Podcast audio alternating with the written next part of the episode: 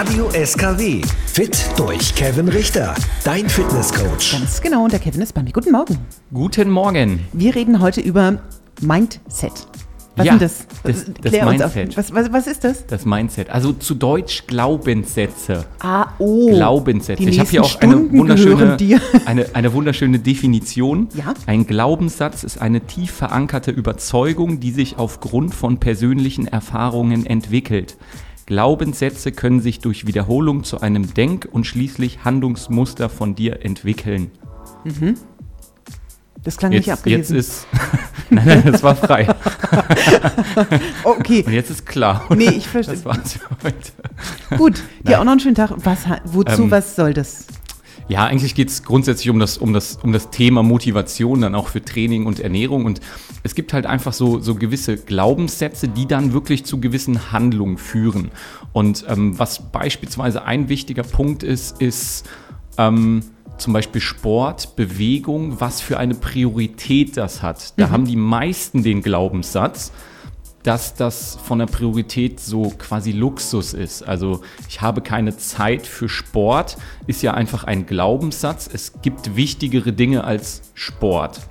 Und wer beispielsweise umgekehrt den Glaubenssatz hat, Sport, Bewegung ist elementar wichtig, weil es einfach die Basis ist für alles andere, der wird immer Zeit für Sport haben, weil er sich die Zeit nimmt. Ja, also das, das ist halt oftmals so, je nachdem, wenn ich zwei verschiedene Personen nehme, was sie für einen verankerten Glaubenssatz haben, äh, handeln sie halt einfach anders.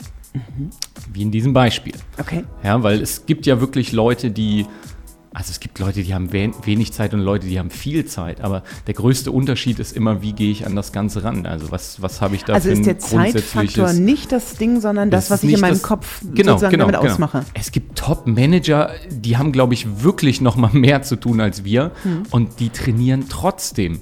Die nehmen sich trotzdem die Zeit. Mhm. Klassisches Beispiel war immer Barack Obama. Kenne ich von damals. Trainiert dreimal die Woche. Okay. Bist du der Meinung, du hast weniger Zeit als Barack Obama? Damals zu seiner Ja, aktiven der hat nur so politischen einen Zeit. Nebenjob. Auch keine Familie und so. Genau.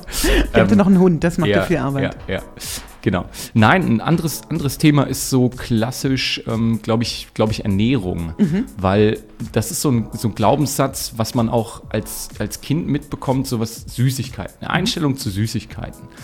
Ähm, die meisten haben nicht verankert, dass es partout schlecht ist, also dass es mir nicht gut geht. Ähm, man weiß zwar, ja, ich soll nicht so viel davon essen, aber trotzdem hat man den Glaubenssatz, Süßigkeiten sind etwas Gutes.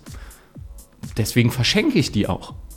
Ja, also ich zu jeder Gelegenheit verschenke ich die, zu jedem tollen ähm, Erlebnis, Geburtstag, Weihnachten, Ostern und so weiter gibt es Süßigkeiten. Das ist halt der Glaubenssatz. Aber wenn man, wenn man das mal umdrehen würde und wirklich diesen, also sich das wirklich mal rational anguckt, dann ist das ja schlecht. Also die tun einem nicht gut.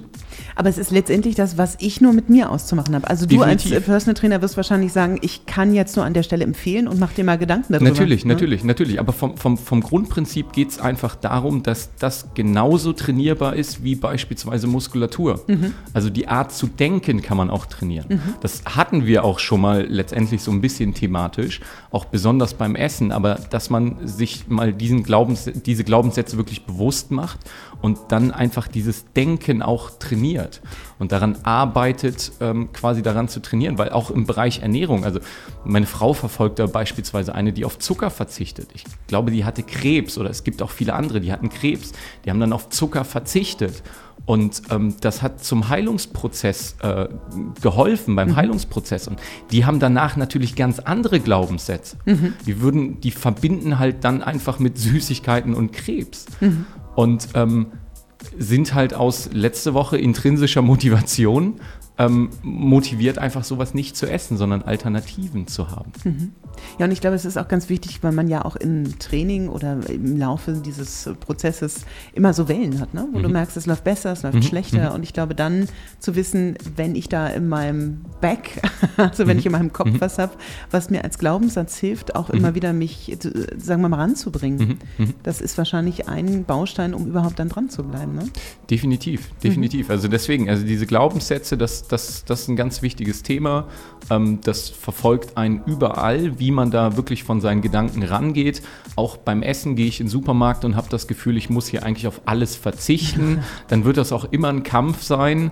Ähm, zu, ich mache mir beispielsweise bewusst, was wir auch schon hatten, eigentlich muss ich auf relativ wenig Grundnahrungsmittel verzichten, mhm. ähm, beziehungsweise oftmals äh, bekomme ich auch viel mehr. Also mhm.